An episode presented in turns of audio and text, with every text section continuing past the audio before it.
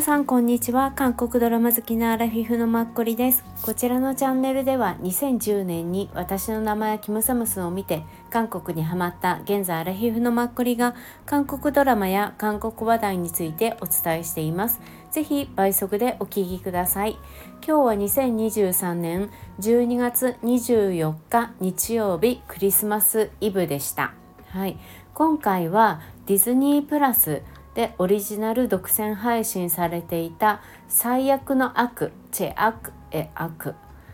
の感想についてお話ししたいと思います。はい、えー、12話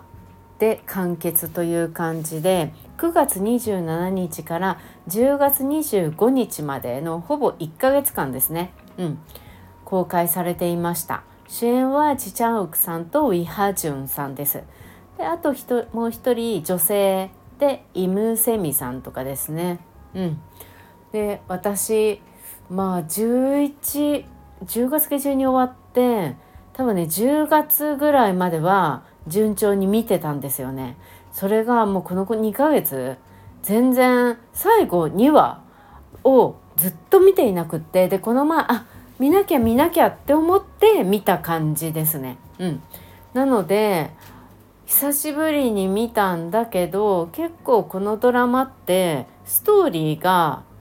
結構ストレートで覚えやすいから複雑じゃないんですよね。うん、だからあの過去のものは覚えていてどの辺まで見たかは微妙だけどでもなんか全体的なストーリーは覚えているのでプラスには2ヶ月後に見てもまあ大丈夫っていう感じでした。はいで、えー、と今回はあの全体的な客観的評価をお伝えした後に自分の個人的な感想を簡単にお伝えさせてください。はい。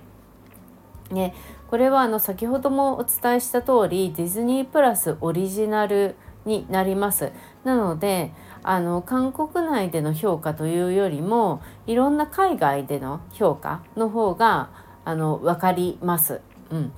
例えば10点のうち8.5とか5点のうち3.7ぐらいの一応高評価という感じでした。うん、でまあ好き嫌いがね結構あの戦ったりあの血がすごく出たりとか殴り合ったりとかなのとあとはま裏の社会ということですよね。うん、なのでこのドラマのストーリー自体、まあ、好き嫌いが分かれるっていう感じなんですけど、まあ、全体的には面白いっていう評価が高かったみたいです。うん、でまあテンポもよくってあの1980年代90年代の香港ノワール的な演出が魅力的だったっていうふうに言われていた感じですね。うん、であとはまああのこれは後で私感想も思ったんですけどまあ、あの犯罪組織に潜入した刑事っていうのとあとそれはまあアクション的な要素であってあとはまあ組織のボスの主人公あごめんなさい。組織のボスの初恋の相手がその刑事である主人公の奥さんであるっていうそういうラブ的要素も入ってくるっていうところですね。うん、そうかな。であと公共成績も良い方だったみたいですよ。うん、放送開始から、まあ、2週間ぐらいでディズニーオリジナルの韓国ドラマの中でも1位を取ったっていうことで、まあ、日本と台湾香港トルコなどの6カ国の中でも10位以内にランクインしたっていう風みたいです。うん、なので全体的に評価は高いっていうことなんですよね。うん、でここからちょっと自分の感想3つぐらいですね。1つ目はもう完全に私チチャンウクさんという俳優について、うん、で2つ目はあのストーリーですね。はい。について、うん、で3つ目は、まあ、気になる2人についてです。はい。まずチチャンウクさんに関してです。あの結構もう私お話しさせていただいたのがですねかなり前なんですよね。最悪の悪について概要監督とか脚本家さん。あと、まあ、キャストについて73回目と74回目でお話ししています。んですごいね昔の話になっちゃっていて。でもあのそこでもちょっとちちゃん奥さんのところでお話ししたんですが自分の中でまあ除隊してきて彼はあのなピョニジョン・セッピョルって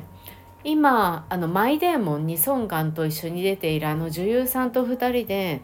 コンビニの申請っていうのをやったんですよね。ある意味あれってちょっとコメディタッチの、まドラマになったのかなでそこまでラブだったのか私は12話しか見てないので分かんないんですけど、うん、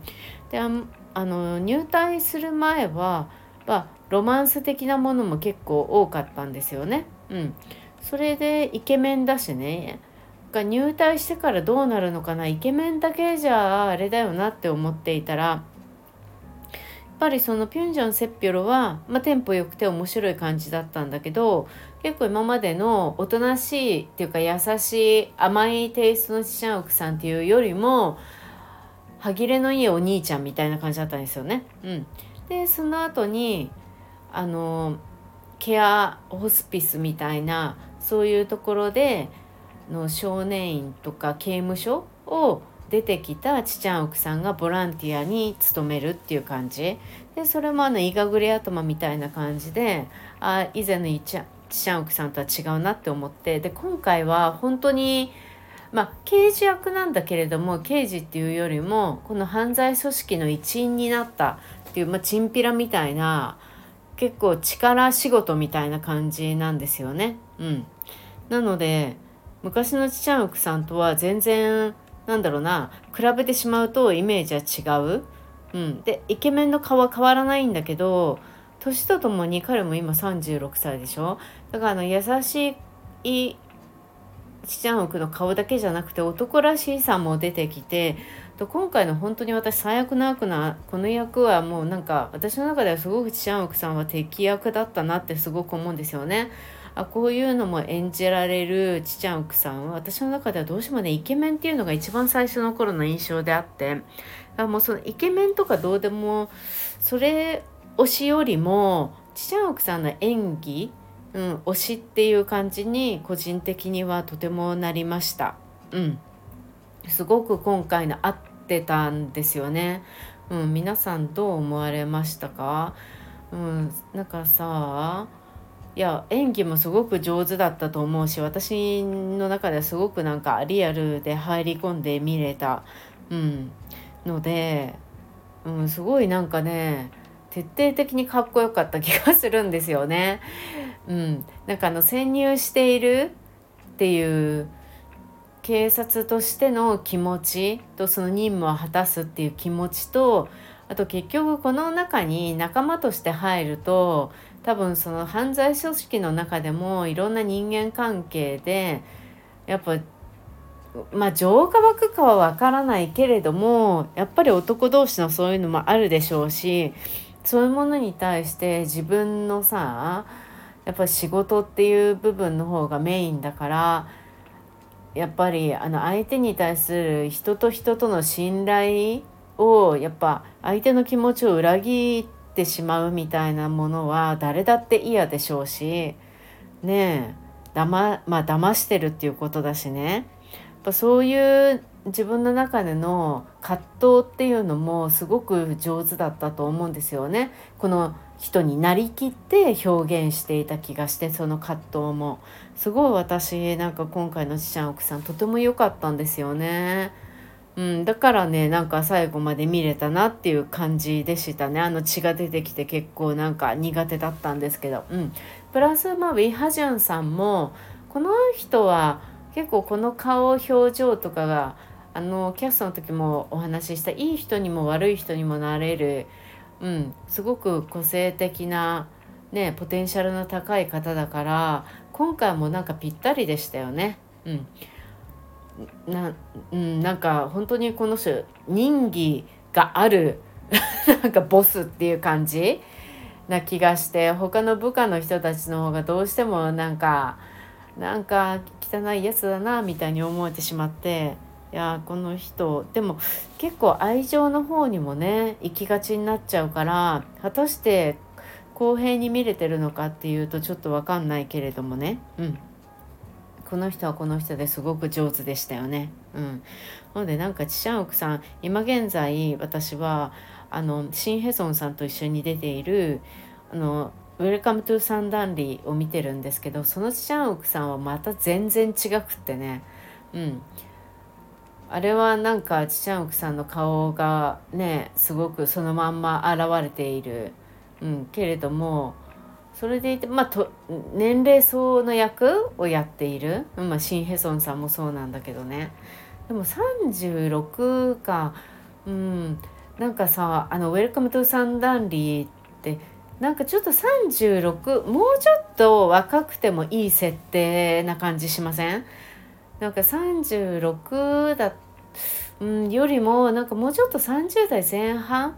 35より345みたいななんか役柄が違うんだよね。まあ実際その何歳のね年齢がごめんなさい設定が分かんないけどチャンオクさんの36歳のチャンオクさんが演じるには若干ちょっとね役が若い気がしちゃうんだよね「ウェルカム・トゥ・サンダンリ」うん。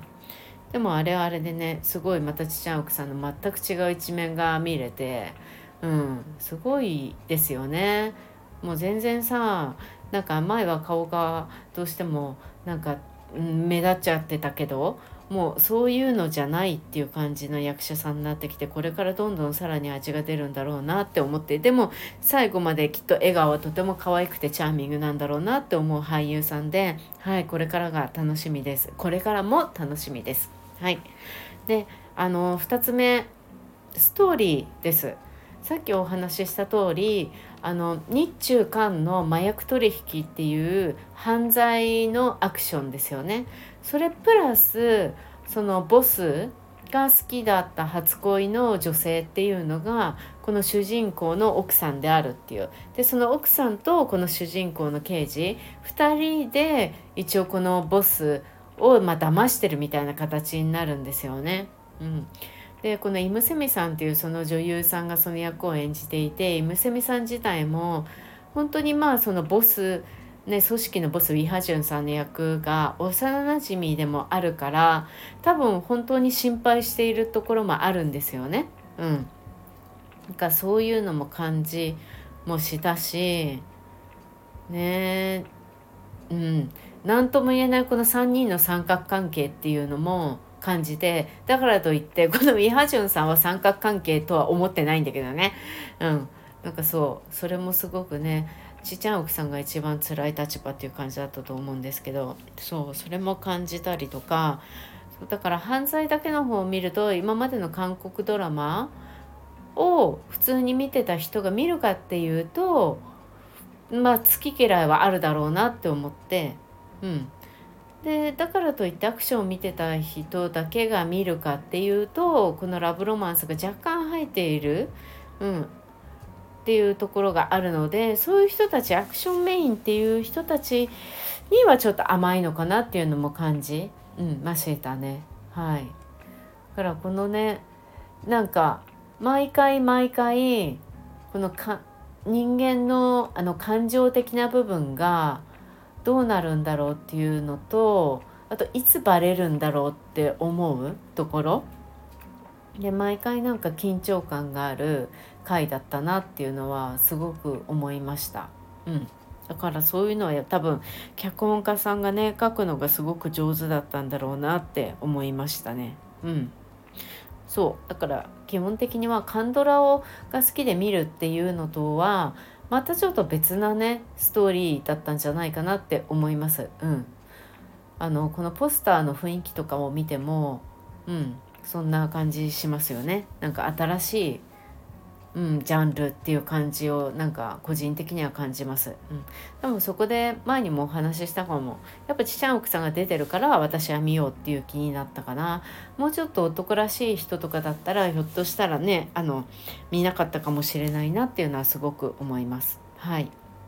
ね、3つ目ですあの2人気になる人たちっていうのがまず1人はちちゃん奥さんのことに男性として興味を持ったあの中国のマフィアかなんかの娘さんですよね。うん、韓国に取引に来ていたでチャンクさんに韓国を案内してもらおうとしていたそうその娘さん役をやっていたのがうん、なんとねビビさんっていう名前の歌手の方だったんですよすごいびっくりしたの。で今現在25歳なんですよ。なんか全然貫禄あって堂々としててそんな風には全然私的には見えなかったんですごいびっくりしました。うん、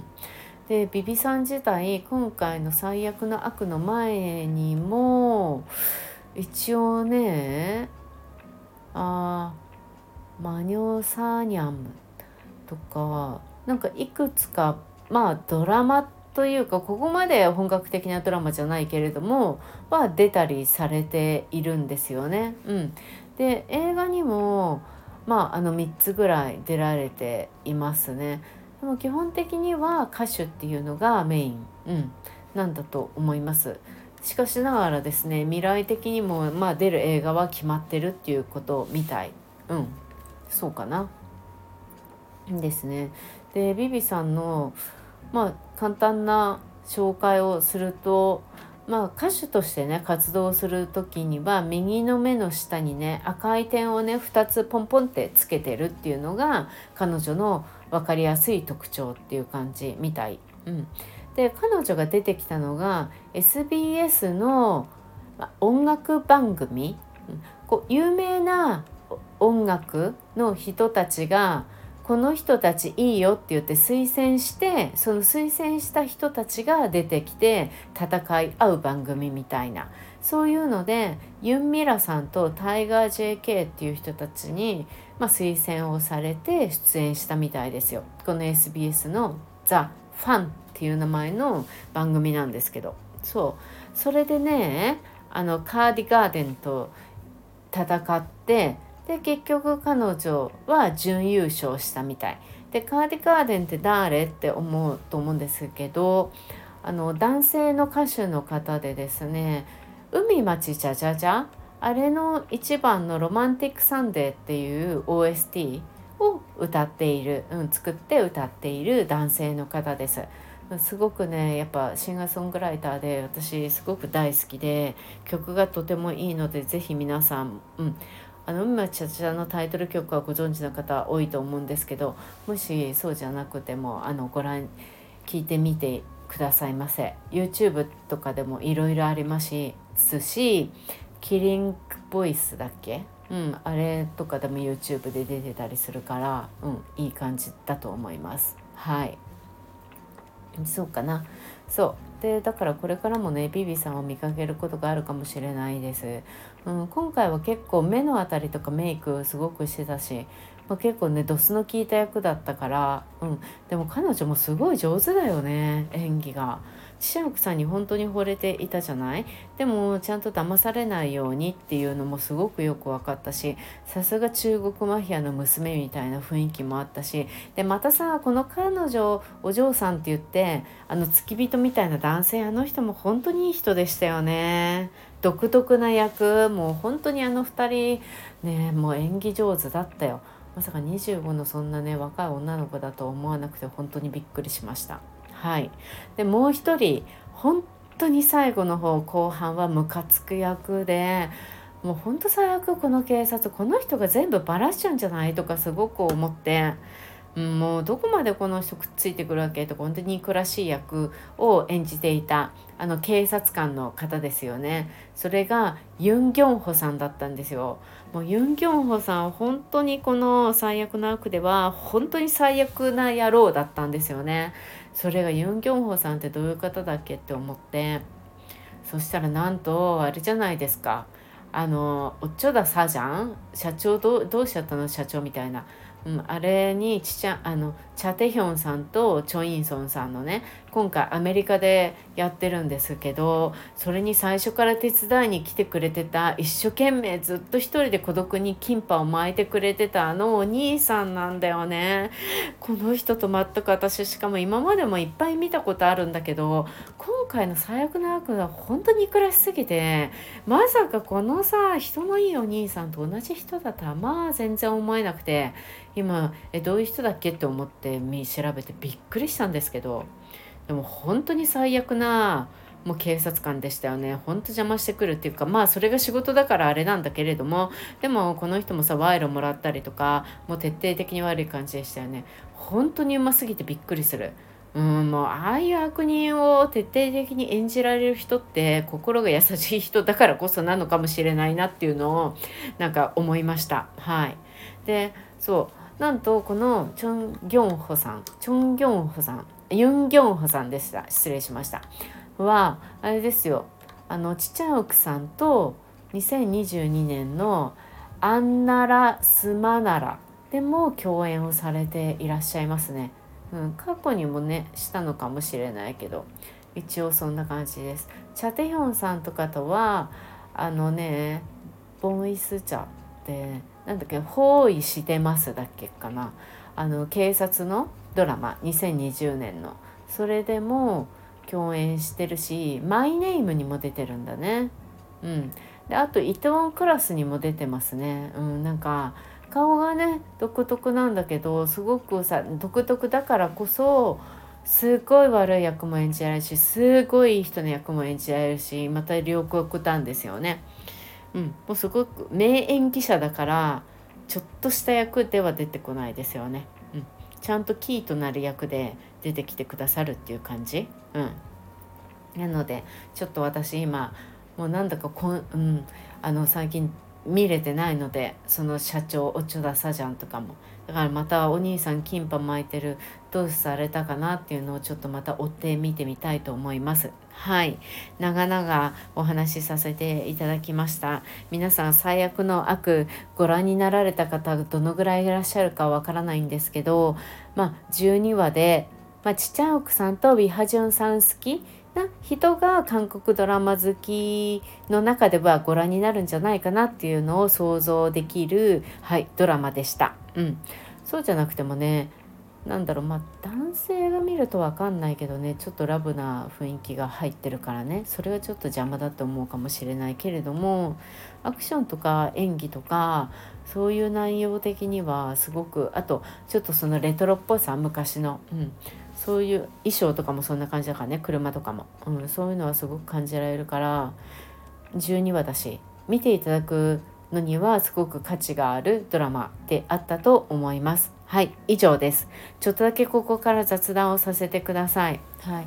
もうなんか今週私6日ぶりにこれちょっとお話ししてるんですけどなんだか本当に今週なぜだか毎日毎日が仕事終わった後もなんだかいろいろあって、うん、今日まで。で私明日まで外勤なのでそれが終わればもうやったっていう感じでだからそしたらねちょっとちょっとお話いろいろしたいなって思ってます。もう年末年始年末になっちゃいますよね。あっという間に今年2023年のまあ、どのドラマが良かったかマイベスト作品、うん、あと輝いていた俳優さん頑張っていた俳優さんとかやっぱそういうのをすごくね自分の中で見た。あと Webtoon からドラマになったもの。でどれが良かったとか。あと逆に Webtoon じゃなくて普通にちゃんと作家さんが書いたものでドラマ。うん、どれが良かったベスト5とかもう自分の中でまとめたいなって思いながらそこまでできるんだろうかっていうのを思ったりとかもしますがはい。今年はあのちょっと一人でゆっくり年末年始過ごしたいなって思っているのであの演技対象とかもいろいろ見ながらあんまり早送りとかせずにその3時間とか4時間とか垂れ流ししながらその時間無駄無駄な時間簡単に言うとねそういうのもちゃんと年末とかその季節を味わいながら、うん、今年は過ごしたいなって思っています。はい。でプラスまたすいません雑談。なんか今韓国でね始まった映画の「リャン」っていうんですかね。うん。なんかこれがねすっごく人気みたいでなんとですよ皆さん最近私がよく言っていたイスンシンチャン軍ですよ。イスンシンチャン軍。豊臣秀吉の軍を撃退したという、うん、イスンシンチャン軍についてのドラあの映画なんですよ。すごくないですか？私も今回さだってアッパーダディっていうあの YouTube のニューヨークに住んでるねあの方たちのアッパガイ・スンシンチャン軍の銅像カンファモンの前のその話をしてイスンシンチャン軍だって思ったのよ。そうそしたら品線をじゃカンナムスンでも出てきたしあとさこの前「 Welcome to サムダルリ」でもあのちちゃん奥さんがイスンシンチャン軍しゃべってたでしょ？あとなんだっけ違うなんかのドラマでもイスンシンチャン軍を口走ってたんだよね。やっぱそれだけねあれなのかな。あのまあ有名は有名なんだけどそこまでみんな常に口走るのかな。今まで私知らなかったから耳に入らなかったのかそれとも今年この映画にもなるし何かの記念とか何かしらで、ね、注目されているのか分かんないけれどもいずれにしてもなんだかすごいねこの映画。今まだ始まって何日かとかなのになんだかすごい人気らしいです。うん、それまで人気だったソウルの春っていうのがあるんですけどそれもそういう昔のね時代的なものらしいのよ。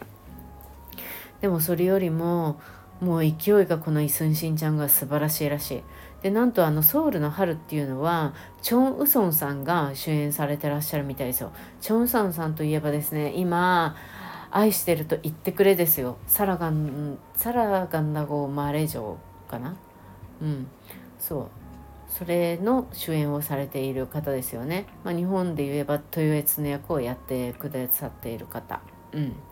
もう本当にぴったりなんですよね。本当に愛していると言ってくれ私も毎回毎回更新されるたびにすぐに見ていてもう絶対これは早送りとか速いスピードで見るんじゃなくてやっぱりこれはねそのままのスピードで見るものだって思いながら毎回楽しんで見ています。はい皆さんご覧になってる方ねあのインスタとかで教えてくださってすごい私もハマってるって言ってくださってる方たちいらっしゃるんですけどこのね冬とかまた春とかに見るのにぴったりですよね。なんかこのさ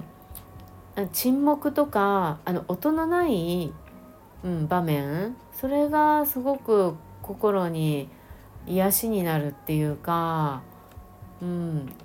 自然と入り込んでいて自分がすごくなんか稀有な時間で貴重でありみたいなぬくもりを感じさせてもらうというか、うん、なんか切なすもまた毎回見てると感じたりとかもしてね。結構やっぱご出られてる方があの相手の女性の方のお父さんもお母さんも有名なね役者さんだったりとかするからそういろいろ勝手にいろんなその2人の先を想像しちゃったりするんですけど私愛してると言ってくれに本番の最後とか知らないのでうんちょっとね多分近々でも1月まで回るのかな。ね終わるけどうん、それまですごく楽しみです。それでも早くそれについて喋ってないからまたちょっと明日以降で話したいなって思っています。はい皆さんもね年末になるとバタバタ自分が予定していたことじゃないことでも、ね、やることが多く出てくるかと思うんです。でちょっとアラフィフとかになるとさ手元が緩んだりしてなんか割っちゃったりとかまあいろんなことが 発生することもあるかと思うんですけどああやばいとかあんまり思わずにもう今の自分をそのまま受け入れようっていう感じで自分に優しくいきましょう皆さん。すごく最近私そう思うようになりました。うん。ね、なんか自分を可愛がってこのこれから半分の人生、うん、多分私たちまだね、80までもし生きるとしたら結構半分 U ターンっていう感じなのでこれから自分を可愛がって、うん、生きていきたいなっていうのをすごく最近感じています。はい。すいません。思いっきり話はずれた。うん。でも「のりゃん」うん、見れたら見てみたいな、うん、映画。